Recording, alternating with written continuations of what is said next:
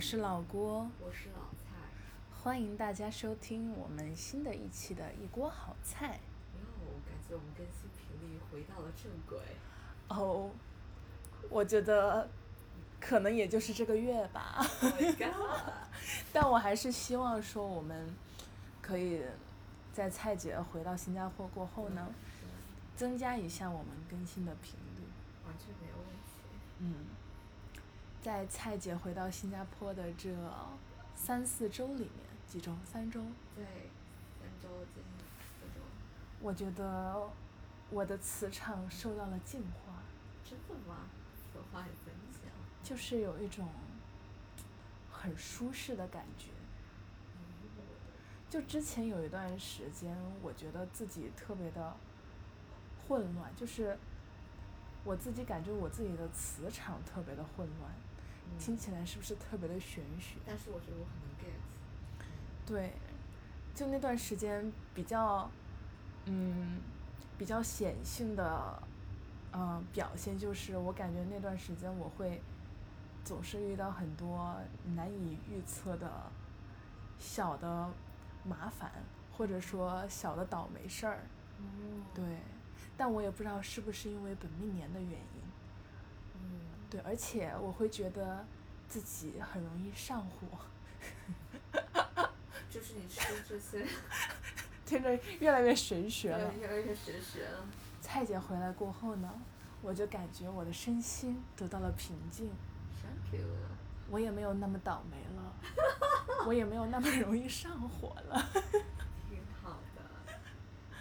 嗯，嗯，就是我回来就觉得我跟老郭的生活作息非常的匹配。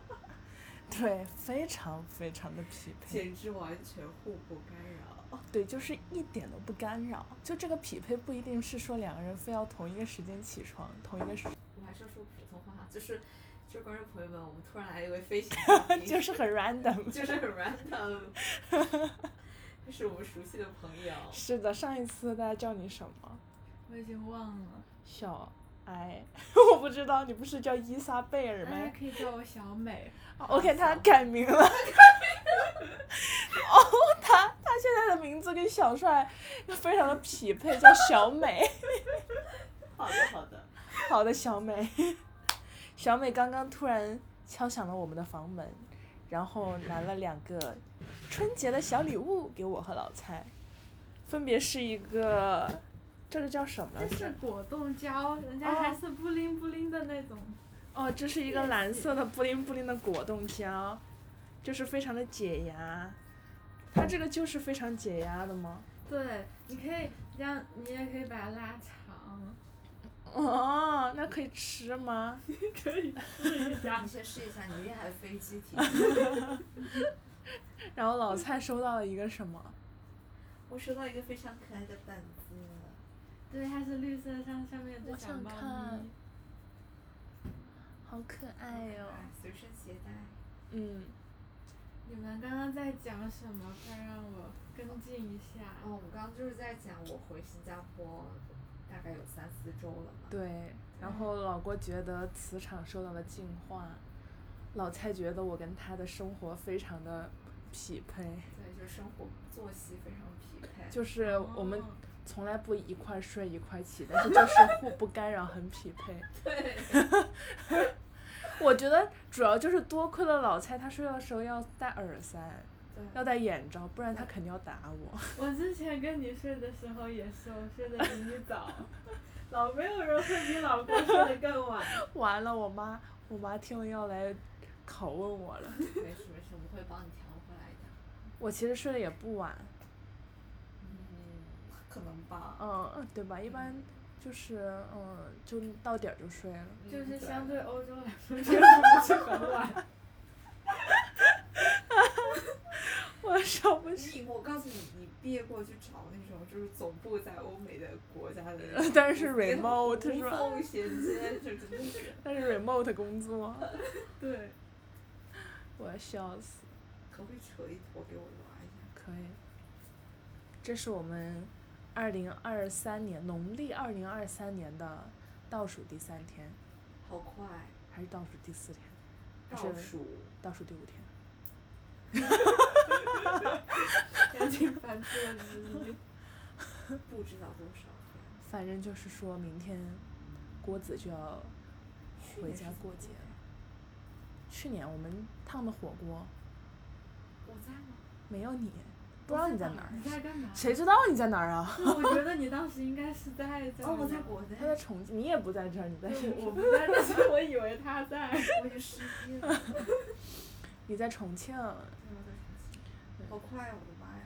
其实我还挺挺紧张的，就是这次春节要回两个老家，就是要回我妈妈和我我爸爸的老家，为什么会紧张？因为我觉得春节回老家和平时回老家的气氛是不一样的，嗯，就是会去，可能会走走亲戚吧嗯，然后会见到很多我都不知道该怎么称呼的亲戚们，我懂。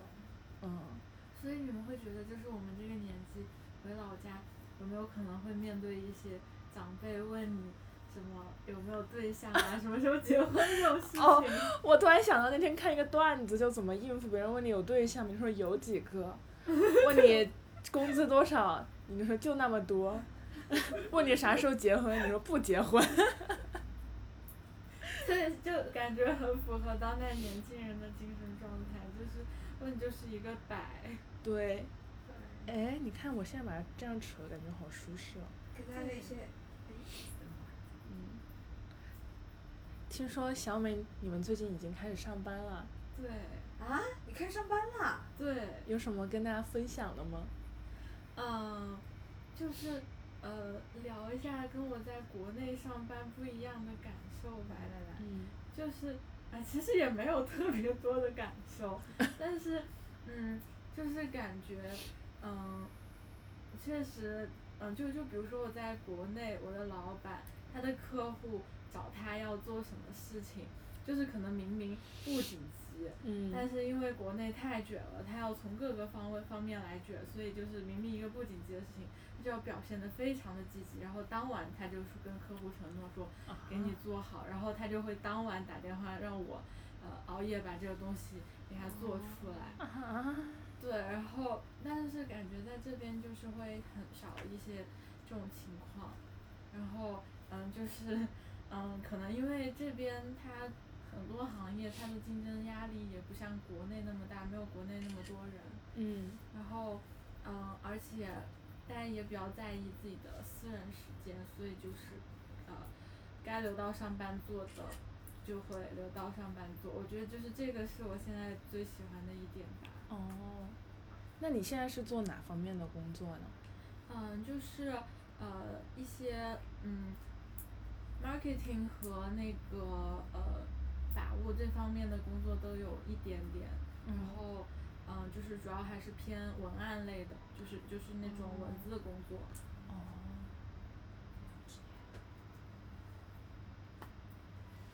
哇你在这新加扯坡这个待词的也好好玩儿。确实，我觉得，我觉得刚刚你说的那一点，我也我也很有感感触吧。就也不是给在国内工作和读博的同学拉仇恨，但是今天你知道吗？就是我老板他专门来 lab，然嗯嗯 后给我说，他说，他说如果我在本来本来之前，因为我最近是在改我的一篇文章嘛，然后那个文章是，嗯，是让我在二月十四号之前就是返回他们这个期刊，然后我老板就之前我们计划的是说，嗯，我这边留十天的时间给他，然后他帮我改，嗯对，但是嗯，那也不是但是吧，就是我今天才六号就。呃，等一下，我再我再说啥？那个期刊 deadline 是哦二月十七号，然后我老板是想让我二月七号之前发给他。嗯对，其实我也已经做好了，就是能够在二月七号之前发给他。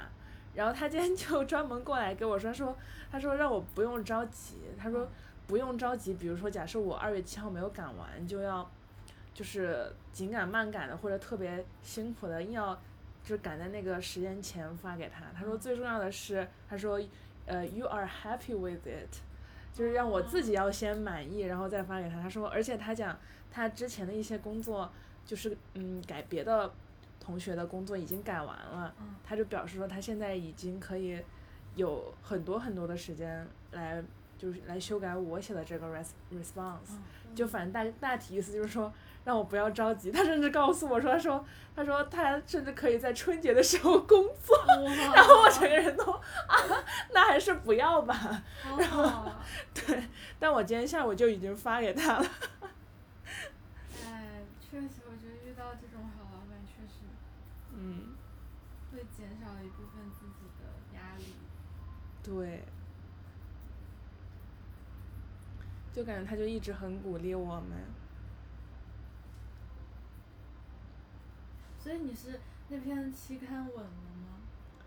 还可以吧，哦，那你相当于就可以发出去，就就有一篇可以毕业的那个要求的满足要求的东西了。就如果他如果他发了，是的，哇哦，嗯可以的。就是他返回去过后，应该还会再给个，最多再给个小修的意见吧，嗯嗯，其实还行啊，就现在期刊，就是怎么说呢，就是他为了，就是缩短他的一个中稿的周期，然后他很多都会先给你一个叫做呃 major review with resubmission，应该是叫这个名字，就等于等于说是说，嗯，你回去大修，然后再重头，就重头的话，你会有一个新的一个编号，嗯那么你的这个重头的文章的，就是接稿的总时长就会从你重头的那个时间开始算，就是为了。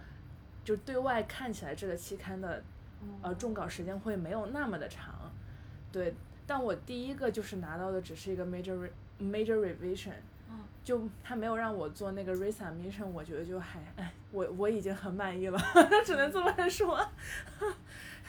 哎，我觉得突然想到一个很有意思的事情，就是像这种嗯、还没有最终确认，但是可能会前面有一些征兆的东西，因为前段时间老刷到就是新加坡申请 PR 嘛，然后他们不是在呃正式被 approve 之前，就是有的人会在 ICA 的官网上什么刷到四条线，然后对加嗯一个什么、什么东西，嗯然后然后就就会说，就是刷到这种东西就是稳了，就会发现大家好像可能因为自己很期待这个东西就很焦虑，然后就会各种去找这种征兆。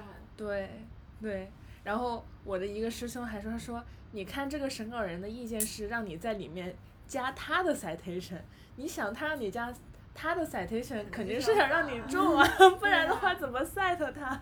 我觉得哦，好像有道理哦，确实，啊希望吧，回去再去老君洞拜两下，应该就稳了， 笑死，肯定会稳的。肯定会有的。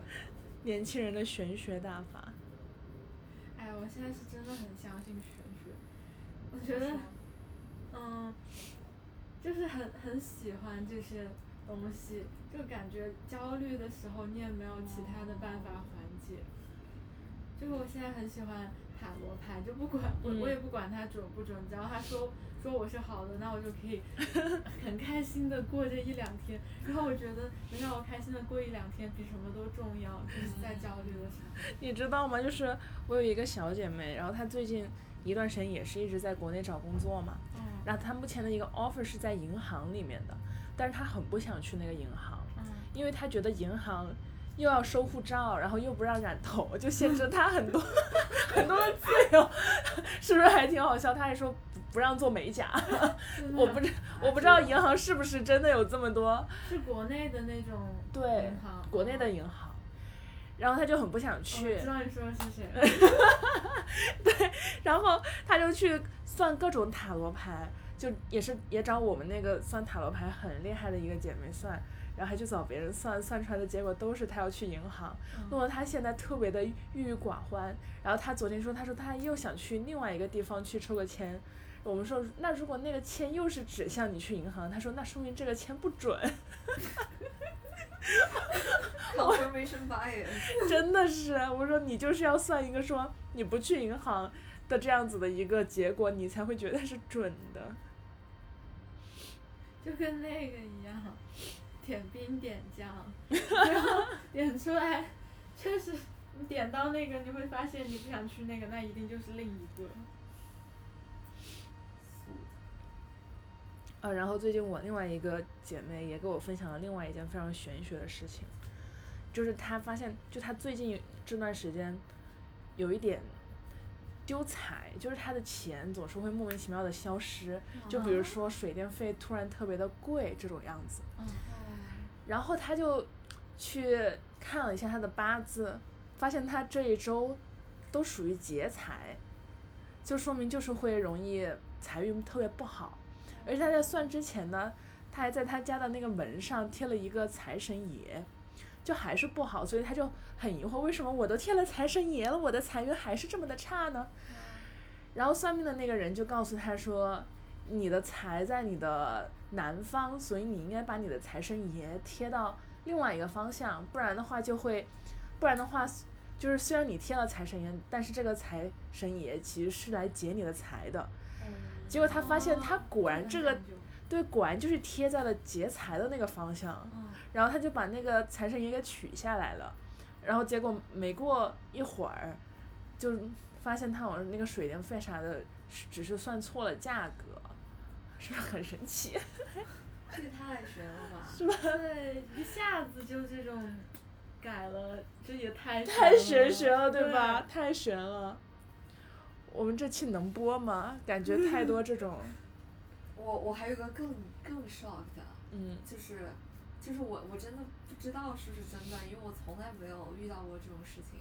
嗯就是去年的时候，我妈她的肩膀上犯了肩周炎，然后当时我们就说，哎，要不就是我们楼下有个那种，你知道重庆很多什么什么堂、什么什么、什么嗯中医馆儿啊这种诊嗯理疗的，嗯然后我们楼下就有个什么什么堂的这种理疗的诊所，然后我说要不去看一下吧，然后呢，我们就去老板那里看，他看起来非常和蔼，然后有点胖胖的，有那种肚子，但是气色看起来特别好。他就开始给我妈就是做做一些针灸嘛、艾灸这些，然后他就给我们摆说，他之前是上过武当山的嘛，哦然后说那个山上，就是他吃素了很长一段时间，然后那个山上有一位老仙姑，您们猜她多少岁？多一少？百八， 一百二，一百一，九200九十 五，九十二，一百六十八。真假的 呀？不，这真的假的？当时我听到我就说，这应该可以破吉尼斯纪录了。对，啊，这就是经过这这说明他经过了世界大战两 次。那他怎么没有去申报？我也觉得，关键是，incredibly，他给我们看了他的照片。 然后长什么就样说？他那个山上，就是他的弟子还在管理他的微信，所以他长什么样子啊？他的胡子这么长， 而且就是那种，就是他看起来就真的就是七八十岁的样子。然后还有一段视频是他们那个山上的那种步道，你要爬嘛，嗯其实还蛮陡峭的。嗯，就他老先过老人家，不需要拐杖，不需要人搀扶，他一个人在那儿爬楼梯。啊，我觉得是神仙，真假的呀？嗯那他有没有他以前，比如说世界大战时候他年轻的照 片？没有问到有没有二三十年代他他那个时候多少岁啊？他那个时候四十多岁的时候我的当照时片，就算我说 OK，那今年二零二三年得一百六十八，那他个一八六七十年代出生的，鸦片战争了吧？嗯，对啊，他他应该那个就是，如果那个时候在北京的话，应该是见过李鸿章的人。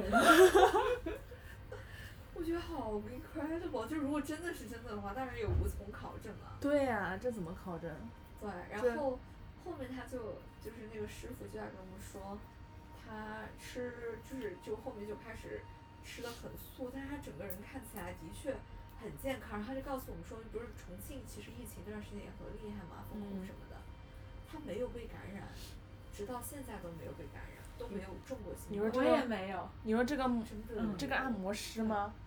还是这个老人？就是这个这这个这个师傅，就是他从师于那个老仙姑，这哎个我理的解妈嗯，那这么说，我觉得我也有一些仙风道骨在身上。 加油一百六。加油！一百六十年后，等我投胎成一个二十岁的小伙子，我来见你。 那我一定会保佑你的。 哎，怎么小帅要加入吗？ 小帅要加入我们的播客录制吗？见，看一下。你要加入我们的播客录制吗？刚刚买的橘子，但是我们的手上都是这个黏娃娃 的。对，我们要我们会有中毒吧？ 那我们先不吃吧。等会儿再吃吧。好的，啊，说到哪儿？哦，对，说到这个疫情，我到现在都没有感染过，而且我二零年的时候还在，当时毫无防备，就是嗯，疫情爆发的法国。嗯，对我走的那天，我在法国里昂上学嘛，当时，然后走的那天正好碰上呃暴乱，然后那个里昂出出动了那个装甲车嗯来维持秩序。然后就是我听说，就是我走之后，那个机场就封了，我刚好从机场飞走。我、就天，那天真你的运气太好了吧？对，老嗯我也觉得老很天神在奇保佑你。对，还是蛮有意思的那个经历，算是我人生中为数不多的真正处在紧急情况的那种经历了。嗯，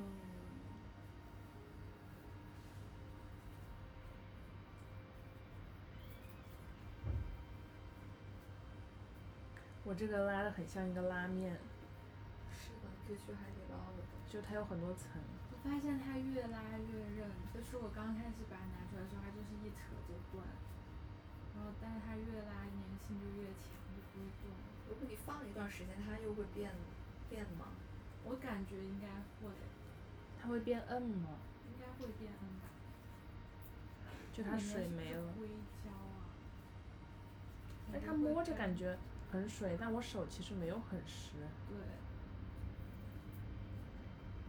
那小美在新加坡待的这段时间，你现在的感受怎么样？我觉得，嗯，物价涨得很快，嗯，对，生活成本感觉还蛮高的，就比我在读 master 的那一年比起来。嗯，确实。啊确实，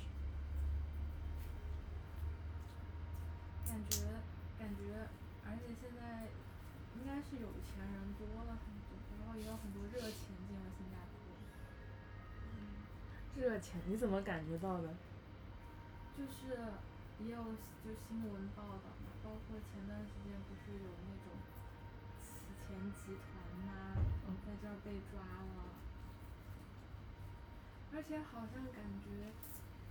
今天还是昨天，又听说女防镇那儿路上有人砍人了。啊，嗯，好恐怖哦好像是啊，我我应该没有传播谣言吧？是是是那个小帅哥我 我真害怕我传播了谣言。你说到洗钱，就是我们一直怀疑我们有一家，就是我们学校有一家，嗯，小餐馆是洗钱，当然，但这开玩笑的。为什么呢？因为那家店就是它开在 U Town 那边，就算是 NUS 最繁华的地方。完了过后，嗯他们生意一直特别的不好。就当周围所有的店里面都人满为患的时候，他们家都还有空位。他卖啥的呀？卖这个，呃，卖莆田菜的。哦我这么一说，大家应该都知道是哪一家了，嗯好吧？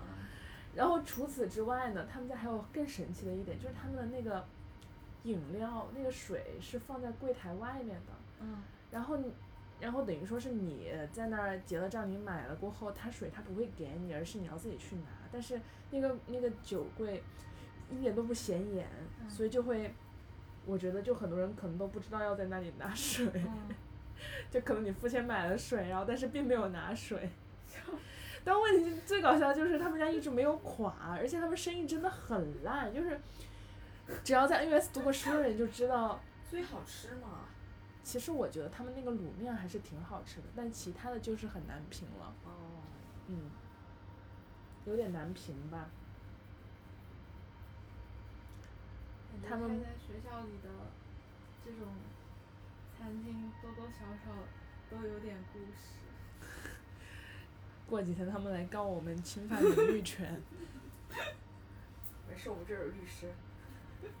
律师说我们不占上风，他也不知道该怎么为我们辩护。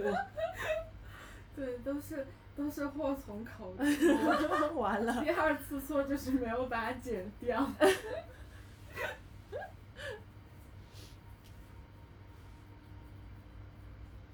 我本来今天想跟大家分享我最近看的一个电视剧的，你分享叫什么？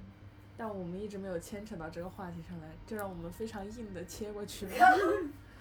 叫《药九九爱》，你知道吗我？听过，我在微博上看过这个。是是杨紫跟范丞丞演的，嗯，然后他这部剧的片尾曲是孙燕姿的，就孙燕姿专门出了一首新的歌给这首歌当片尾曲，而且这里面的这个女主是一个孙燕姿的狂热粉，对，女主不是杨紫吗？女主就是杨紫，哦，女就是主她的扮人演这个设角色。对，她的哦那个角色，她那个角色叫黄银子，黄银子是一个孙燕姿的狂热粉，所以在这个剧里面很多地方都出现了孙燕姿的歌，嗯比如说哦，而且而且都不是那种特别大众的什么遇见啊、第一天这种，就是它里面经常用的一首歌叫《上好的青春》，我很喜欢那首歌，然后它里面还有的地方会用到《我怀念》的这首歌的作为它的插曲，就都是哦两首我特别喜欢的歌，而且因为我在高中的时候也特别喜欢孙燕姿嘛，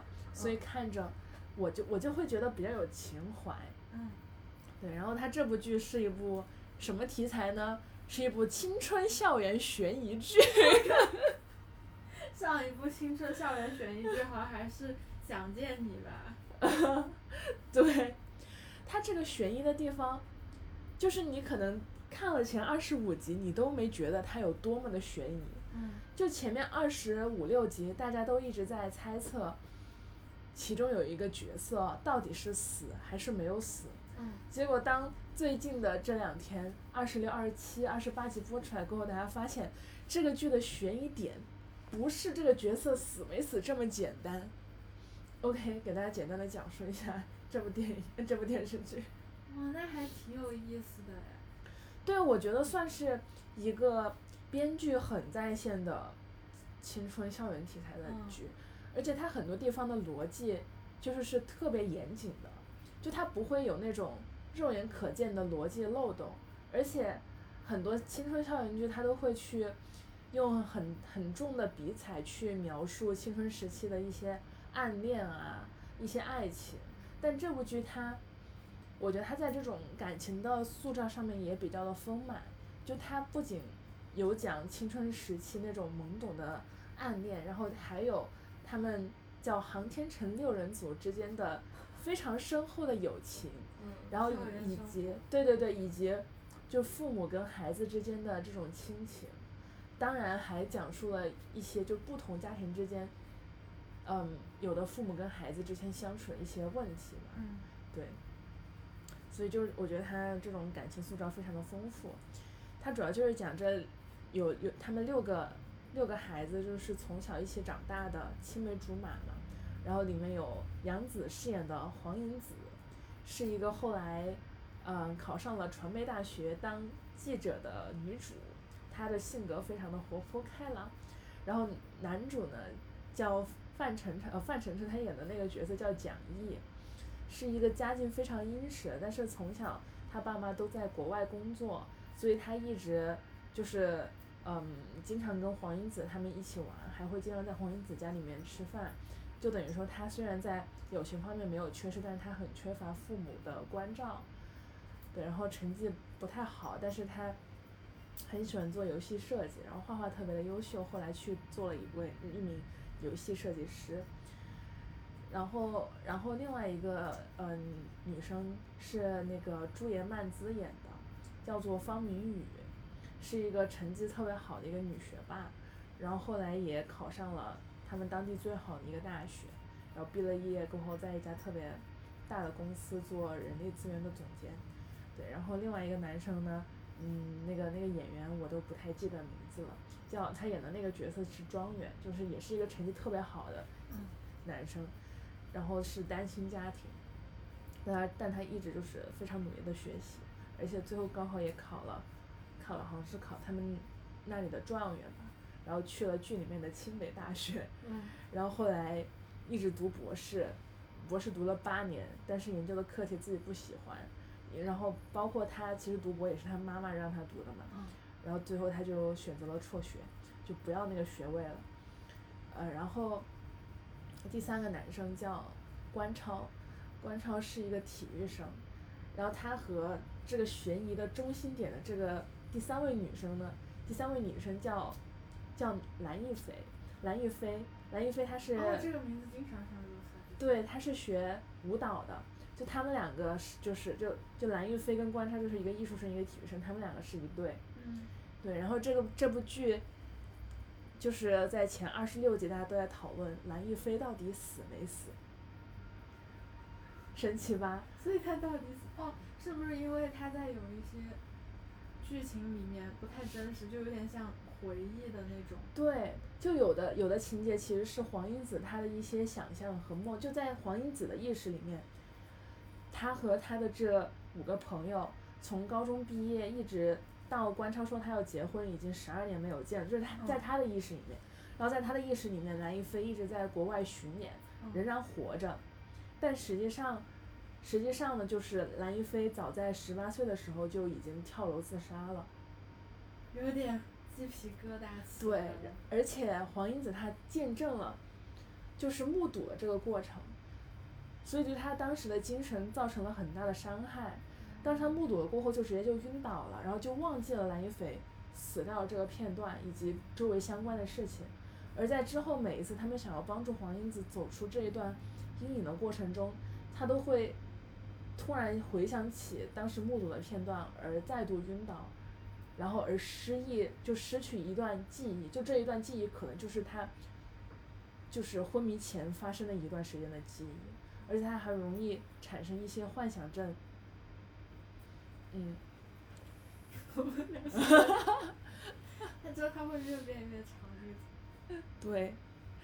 然后他这个剧里面这个这个呃，就范丞丞演的这个男生嘛，就他跟黄英子他们两个是，就是双向箭头，就双向互相喜欢的。嗯，然后蒋毅他还甚至为了黄英子，就中途好几次不顾家里人、不顾父母的劝说，要跑回，跑回就是国内来，嗯，就来见他之类的。结果黄英子不仅没有被，不仅没有走出阴影，反而还忘记了蒋毅回来的，就是这些片段，嗯导致他。怎么说？他就他就一直处于一个反复失忆，然后反复要回想起当时目睹那个场景，以及反复的，嗯，不记得自己跟蒋毅其实已经就是相爱过很多次的这样一件事情。哇哦，那就真的就是无数次初恋。对，而且在刚开始的时候，刚开始看这个剧的时候，我就很疑惑，就从小关系这么好的五个人，为什么后面就即使说蓝亦菲死了，他们五个人为什么也不见面？但其实不是这样的，他们刚开始也会见面，也会帮助一呃帮助帮助黄英子，但是后来发现。就是因为黄英子她像一个太阳一样，小太阳一样照亮着他们剩下的人，因为她家庭特别的幸福，父母给的关爱很多，所以她是这六人组里面嗯，人格最为健全的一个人，就他的性格特别的好，然后也没有什么原生家庭这样子的问题所发生。所以说，在黄英子的事件里面，就谁不在身边，他就会想念谁。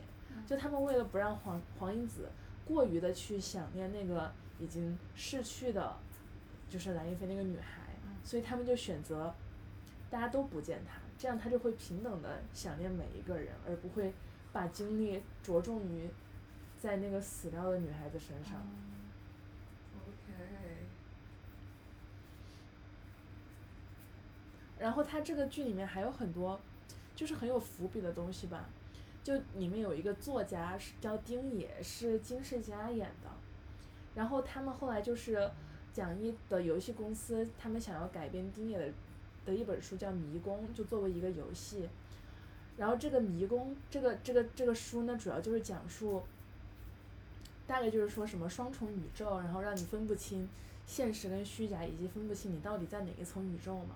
其实就跟就跟那个黄黄英子她，嗯、后来就是得了那种幻想症，以及有的时候会失忆的状态是非常的像的。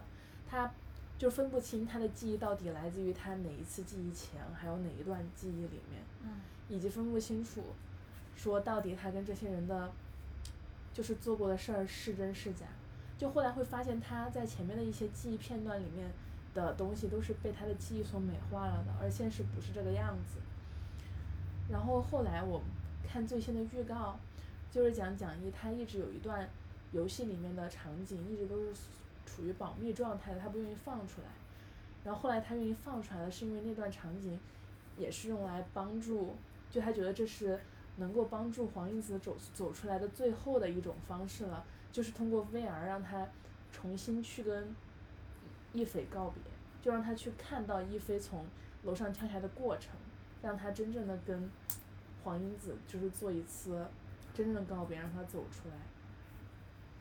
哎，说到这个，我想起来我前段时间在小红书上看到的，就是有一嗯个团队好像在做用 AI 复活逝去的亲人的这种项 目，对，嗯就是它可以做一个 AI，然后是你已经过世的亲人的信呃声音，然后你可以跟他对话，嗯然后嗯，就是当时就就说有一个父亲他失去了他的儿子嘛，说嗯他特别期待这个，然后当时他们好像也去找他去试用了这个产品，然后那条新闻发出来说的是那个父亲嗯好像很喜欢这个产品，然后觉得就可以跟自己儿子对话了。嗯然后一样。但是我看就是关于那条新闻的，呃，就是那条，我也忘了在哪儿看到的，反正就关于这么一个事情，然后下面的评论就是很多人关于这个东西，他们都是就觉得这个东西不太好，就为什么呢？因为就是可能你特别亲的人去世了之后，你平嗯过一段时间，你心里的伤痕复原了，你嗯不会特别在在正常生活的时候就不会涌现出突然涌涌就一般不会涌现出那种特别悲伤的情绪。但是如果存在这样一个 AI，然后你和他对话的时候，可能你就会短暂的陷入这个人还在的那种嗯那种那种假象里面。然后当你跟这个对话一结束，然后你感觉你回到了现实，然后就是他不在了的这件事情就会变得更加的清晰。然嗯后这种这种悲痛感创伤反复的创伤。对对对，反复的创伤，就很多人觉得它会造成这样一种现象，所以你们觉，所以你们觉得这个东西它是好还是不好？我觉得这个东西太有争议性了。对，它很像是那种毒药，就它用的好就是解药，用不好就是毒药。它复杂的地方就在于说每个人的情况都太不一样了，然后人这个东西本来就很复杂，对，他用统一的一个方式去对待所有人经历的这种创伤跟离别的话，的确有点一刀切的感觉。因为我刚刚听到小美说这个，我第一反应是，就是就假如说那个爸爸他想要跟他儿子对话，那个儿子的声音的音 n 从哪里来呢？是基于现有的一些音频吗？他们去分析吗？它就可以没有，它现在可以直直接提提取你的音色。就至少你必须要有一个音 n 给他吧。对，对，但比如说像我这种，我我都没有我奶奶的 input，哦，我觉得现在可能有技术是可以通过你的家属的音色对它进行合成，比如 Oh my 哦说他们 God 水定你的奶奶的音色是会跟，因为这个东西也是有遗传的嘛，嗯可能会跟你们家的一些女性的音色很像，那他们可以通过一些模型进行 predict 你们老年时候的那种音色会是什么样子。我感觉就是我觉得小美那句话挺戳我的，就是，就当如果我真的处理好了跟这个人的离别，我在平时自己的生活琐碎中，我不会就是突然想到他的，嗯对对我也不会有那种突然的渴望，说我好想跟你说说话这样子，就它就存在在我心里，其实我觉得就已经 OK 了。我觉得其实这就是，其实死亡它可贵的一点吧，就是因为人终究是要死的，然后它在你心中的这种分量，不是说非要用科技的什么东西让它重新浮现，它才是有意义的。嗯就仅仅它是存在在你心中那种分量本身，就是你用你自己的记忆去把它揣着，我觉得就是很可贵的事情。嗯嗯，你嗯你这个让我想起来，我最近看的一部台湾的鬼片，嗯，然后里面就是讲，你好不得了，看了台湾的鬼片，想不到吧？一个人啊，当然不可能啦，我们在台湾的时候一群人看的。然后那部鬼片里面就是有一个母亲，她的孩子因为她的一些过失，所以就出事儿就去世了嘛。他要去求小鬼，就让小鬼可以复活他的孩子，但是复活他孩子的要求是说，必须要取七条人命才可以让他的孩子永远的复活，就他的孩子必须要去吸那些人的人血。就挺可怕的，然后这个妈妈就变得非常的妖魔化，就她为了她的这个小鬼的孩子，但明知道这个小鬼也只是她想象出来的，嗯也只是一些妖魔鬼怪的东西，嗯，然后就活活夺走了七条人命，七条还是十一条，很多，嗯，我想的当就是就是之前有本书很火嘛，叫《克拉拉的太阳》，它讲的就是一个妈妈，她她的女儿是，呃，就是女儿因为有一些病症绝症，所以要去世了。所以当时他们在那个世界里面，你可以买一个 AI 的真人的玩偶，嗯它可以完全模仿另外一个人的所有行为举止。当然，就是心智这个东西是模仿不了的。嗯然后他就买了一个人偶，让他去学习他女儿的一颦一笑，是这么念的吗？一颦一笑，嗯然后学习他的所有的走路的动作，包括他女儿走路有点瘸，嗯他也要让那个机器人去学那个瘸的样子，这也是到那种很偏执的地步。嗯但是到最后的时候，就他们一直在跟一个科学家合作，但是到最后的时候，我觉得那个妈妈应该是顿悟了吧，就是无论如何，都不可能是她真正女儿的灵魂的那种感觉。对，我觉得也有不少那种科技题材在讲这方面的故事。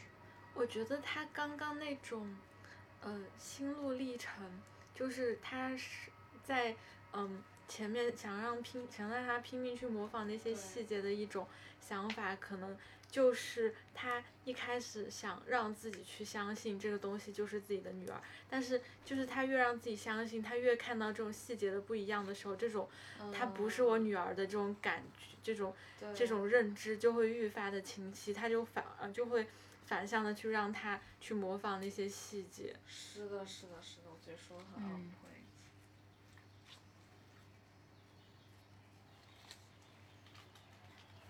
谁也不知道这播客走到这里了。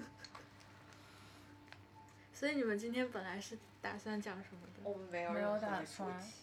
哦，就随便乱讲讲讲讲，最后讲到这儿来你手了。上怎么感觉串串又多了？啊，对，我又买了个这，是那个紫的吗？对，这都被你发现了，天呐，你也太， 你对我的观察也太细致入微了吧？ 那是当然，毕竟是小 美。那你为什么要多买一个紫色的这个串串呀？有什么寓意吗？就是我那天在哪儿哦，在那个呃 China Town 那边，然后就看到它这个水晶摆在那儿，哦然后它它跟其他颜色是都就是一串紫水晶里面，它跟嗯有一有一批是特别浅的，有一批是特别深的，然后就它一个在中间，就这一个是这种中间这种颜色，然后我一下子就觉得它特别吸引我的眼光，我觉得很有眼缘，我就要买它。哦，哇哦，因为我觉得我特我是一个，我看到这个东西，我觉得很合眼缘是一件很难得的东西，的所以一确定要是买。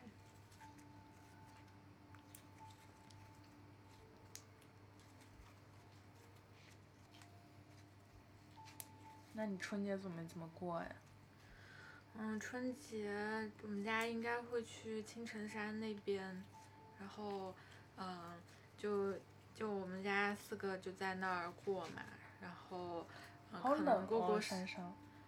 嗯，就还好，因为那个我们房子里有暖气嗯嘛，然后然后就是在院子里可能烤烤烧烤，然后看看春晚，然后然后然后我们家要带两只小动物，一只猫猫，一只狗狗一起过去。哇，我们家 猫和狗，猫和狗真的特别喜欢打架，不然天我天天看我爸我妈发那个猫猫狗狗打架视频，真的太好笑了。好幸福。过年还是感觉，去年我在家吗？去年我在家，前年我不在家。嗯但是我感觉前年就是我们有一大堆人一起过，也挺热闹的，哦就不一样的感觉。对，我们前天不是是去了，去了他们对他们对家对吧？对，我们困的不行。一群人倒在沙发上面，歪我七八糟的。我手里还有那个视频呢，手机上。嗯 今天我们来到这里， 哎嗯太抽象了。我发现前天我们还写了每个人就是准备了一个红包，然后在里面写自己可以帮那帮另一个人完成的愿望。我记得我抽的是老蔡的，然后嗯老蔡给我写的是。嗯，免费拍一次照， 我对对线，对， 我抽的是，我怎么忘了我干了啥呀？。我哦那我别问我呀，我出去的时候 我怎么忘了我抽的什么问题啊？你快想一下，完了，我给想不起来了。是，我记不住了，真的我也我已经记不住我给别人的是什么了，我就记得我说的是老蔡的，对吧？我也记不得我我干嘛了，对，我都不记得我送了什么东西了。 抱歉，我的朋友们。看来这里记忆最好的就是我，是的，是的，你不说我都忘了有这一个环节。这一趴已经在你心里没有任何的分量。看来是那个礼物不太行， 肯定是那个礼物不行吧？ 至于是谁，我就通过这种方式把他吸引出来，吸引那个人说：“哈，你敢说我送的礼物不行？” 我已经计划好了，就是我七号到，晚上很晚才到，八号早上一早就去烫头。你真的想了好久啊，烫头这件事。对，就朋友们要是烫丑了，你们就看不到我的照片了。就如果我没有发自拍，那就肯定就是丑了。不会丑。如果肯发定不了，会那就丑说了明还可以。你去哪儿烫啊？是你之前一直找的 Tony 吗？就是我们那边有一个社区理发店的亮亮，那个亮哦亮在那儿开，就是烫了很多年了。上次我去烫，非常的满意。哎，也不知道你们都是怎么找到这种长期合作的 Tony 的。我长这么大，嗯，从理发店里笑着出来就两次，一次是我在韩国剪头，一次我前两天在新山做了个那个呃直发，就嗯，把把头发给弄直，然后。我现在放下，就它真的很很顺，就超哇，而且而且不会显得头发少，就有那种空气感的顺，然后我觉得超级满意。然后就只有这两次吧，其他时候都是，我就走出来我就会想，哎，没事儿，再长两天也还是个人能看的。那你要不就就跟这个深山的理发合师作一长期下合作一下？对，我也觉得，哎，他们他们这家店你知道吗？就是谷歌有三四千条评价，然后它多哇少分你知道吗？四点八，四点九。 Oh my god！这么强？啊对，，然后我就说这家理发店我一定要去。不愧是剪了三千多个头的理发 店。听着怎么怎么有点吓人。他们很多说说为什么新加坡的理发师剪的不好，就是因为他们剪的头太少了。哦，蔡姐，你有什么推荐的哲学和心理类的书吗？谁啊？糖宝在问。哲学和心理太泛了。你要你要他他最近是遇到了什么问题，或是他是什么好奇，我就是针对性一点儿呗。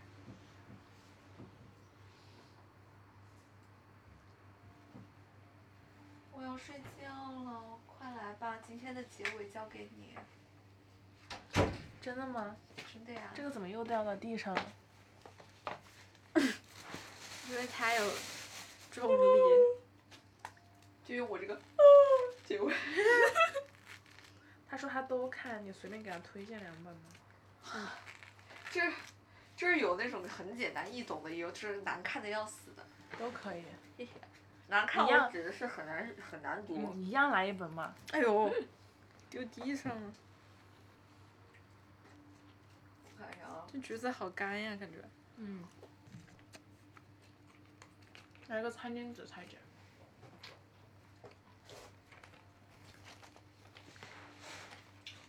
被我直接糊了，再再来一张。大人呢？ 被截胡了。比方说那种产品经理听到都可以这种需求提的很不具体的，像打人。嗯，等一下谁呀我我你给们在他说帮我啥 customize 一下。好的。哲学和心理，嗯，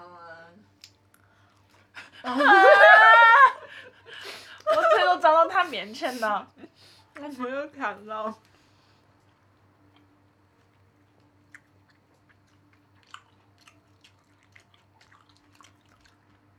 谁知道蔡姐退出啊？苏苏吗？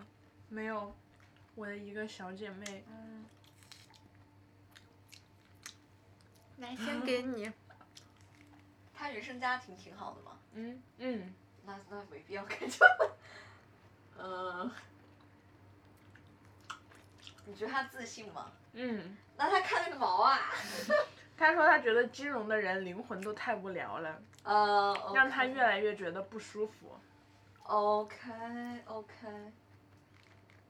嗯，说到这儿，就是你们你们喜欢那种看起来金碧辉煌的写字楼吗？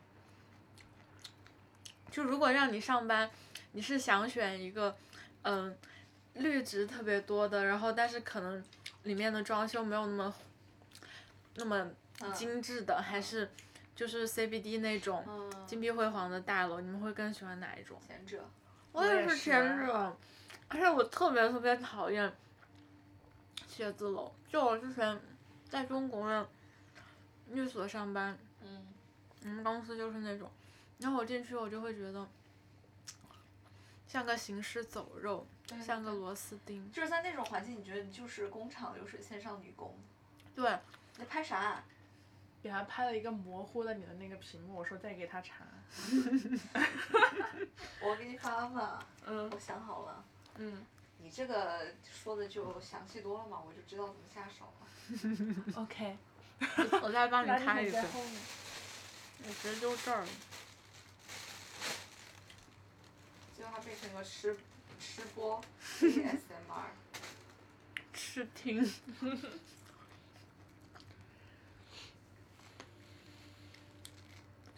哲学方面的书，但是红色的就是没在录嘛。就是在录嗯， 《幸福之路》，他觉得金融把磨没了是吧？我觉得是的。我多推几本儿，你让他自己挑。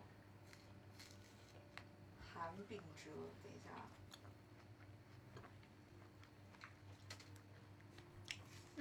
但是这比上个甜。看看呀，不愧是读书大王，要向蔡姐学习。我让蔡姐学习。但凡我把看电视剧的时间拿来读书，也就都读完了。而且蔡姐竟然能在看完每本书之后，根据用户的需求精准 的定位出这些书推籍荐。别人让我推电视剧，我都记不得我看过他的什么。 真人理解一下。 好好笑啊！你们说的。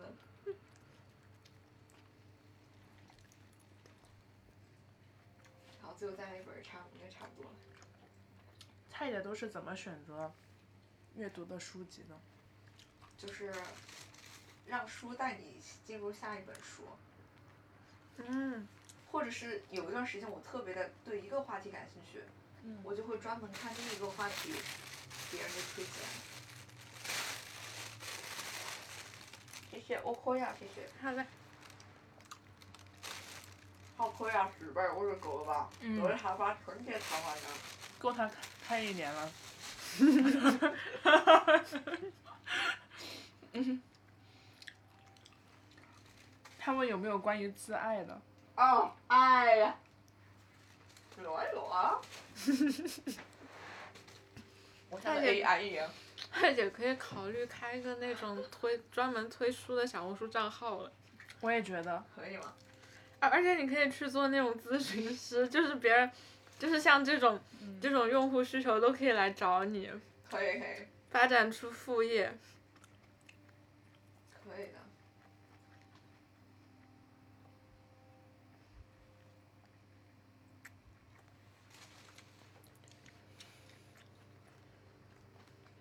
我发现我很会通过零碎的时间来看电视剧。我也会。而且我，我这个习惯是从大学开始就养成的，就是我一旦吃饭，我必拿出手机或者 iPad 来放剧。要是不放剧，我这顿饭都吃不香。我是高中的时候，当时每每天晚上吃晚饭的时间和中午的时间都很有限，我就会在晚上的那半个小时吃饭时间里面看电影，嗯然后我每一周都能看完一两部电影，那是我看电影的高 峰，就是在压力最大的时候做最最最不是最跟学习没有关系的事情。对我高三的时候也是，我是看小 说，我怎我高三毕业之后，我再也没有看过网络小说啊，不不是指那种正经小说，而是网络小说。嗯就是我发现，嗯，他们那些东西本来就写的挺平淡、没有营养的，但是在你压力很大的时候，就是需要一些这种事对情来帮你解压。明明没有意义，但是你就会觉得看了之后你舒服很多。 嗯，是的，